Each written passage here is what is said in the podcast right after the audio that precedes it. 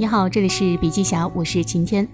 今天为您带来的文章呢，是来自于汽车之家董事长兼 CEO 陆敏在内部经管会上的分享内容。欢迎收听。人到一定的年龄会出现更年综合症，企业作为同样具有复杂组织结构的社会经济组织，发展到一定阶段也容易出现四十岁更年症。那么，四十岁更年症有哪些特征呢？首先是定位低。价值观层面，个人追求决定思维能力，长期的固化思维会导致定位低。四十岁更年症最早表现在思想上，企业中高层的管理人员很容易出现官本位、钱本位的思想，越是有这种思想的人，越容易出现四十岁更年症。经过一段时间，固化的思想逐渐变成思维模式，这个时候就会降低对自己、对目标和结果的期待和要求，导致定位低。职场人大致可以分为三类：第一类是混日子型，第二类是尽力型，第三类是有理想的抱负型。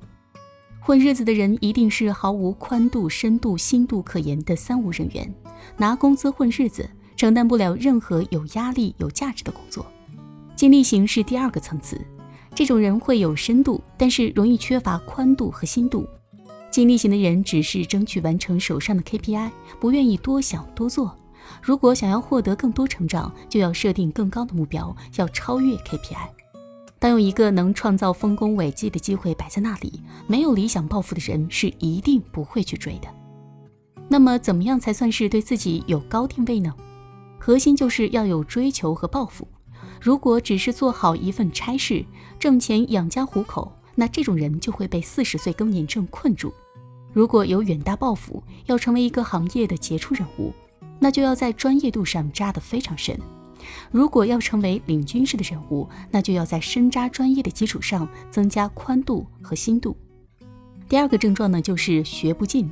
想事分为三个维度：一是思想的宽度，二是深度，三是心度。很多人大学毕业之后，三年内就完全丧失了好奇心和自主学习能力，对新事物没有好奇心，对学习新知识、新技能毫无动力。即便在上级领导的督促下展开学习，也是表面化、机械化的走马观花。学完之后也根本没有尝试。每个人对学习的定义都不同，学习可能被定义为看书、模仿、借鉴等等。但是事实上，学习是一个从喜新学习应用的闭环。喜新的意思是要保持年轻的心态，保持好奇心。学偏重理论，而习偏重实践，是一个巩固的过程。在工作的过程当中，一定要有实践，把习得的东西运用在自己的业务探索中，内化为自己的理解。在日新月异的互联网企业中，一定要去学，然后学以致用，这样的话，知识才算真正的进入了你自己的思维。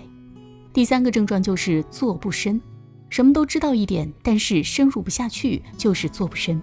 要培养深度思考、专业做事的能力，就要剥洋葱找根源。浮于表面去应付领导，那就会在领导的层层追问下，永远被动挨打；又或者听过改过，过后继续浮于表面，行政化的处理问题，那就是又一次在惰性的驱使下做不深。什么才是高管团队的合格线呢？答案就是不放过任何问题，解决问题永远大于行政处理。行政处理只触及表层问题，解决深层问题才是真正的解决问题。高管要学会发现问题、澄清问题、排序问题，然后才能真正的解决深层问题。要做到这一点，就要看、想、做一体，把细节做到极致。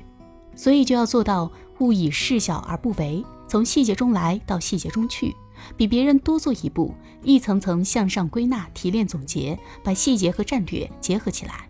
遇到难事，一定要冲到最前面去解决问题，绝不退缩。面对问题和困难。从横向来说，你穷尽办法了吗？充分利用所有的资源了吗？如果从纵向来说，你层层剥开细节了吗？你把问题一直分解到底了吗？培养对数字的敏感性，把数字背后的故事挖出来，养成从细节看问题本质的习惯，多问为什么。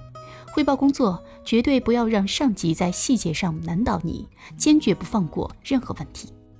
最后一个症状就是思维窄。思维窄是指思考的不够宽，也不拓宽，自以为是。思维窄的原因有三个：首先是缺乏顶层设计，其次是没有发散思维和自动关联的能力，最后是自以为是。思维窄导致缓知，导致不知；缓觉导致不觉；缓行导致不行，不行动，最后导致不胜或者是失败。在企业中，越往上发展，就越要有宽度，有宽度才能协同，有宽度才能互相理解。有一种很常见的情况就是，某个领域的专家型人才转型做一个管理者，会有很大难度，因为这种人只有深度没有宽度，很难去理解协同公司的不同业务。因此呢，汽车之家在培养人才时，对于基层一线员工更多要求专度和深度。等到他往中高层发展时，会着重培养增加宽度，这样他才能成长为专业过硬又能带领团队打硬仗的复合型人才。好了，今天的内容分享就到这里，感谢收听，我们明天见。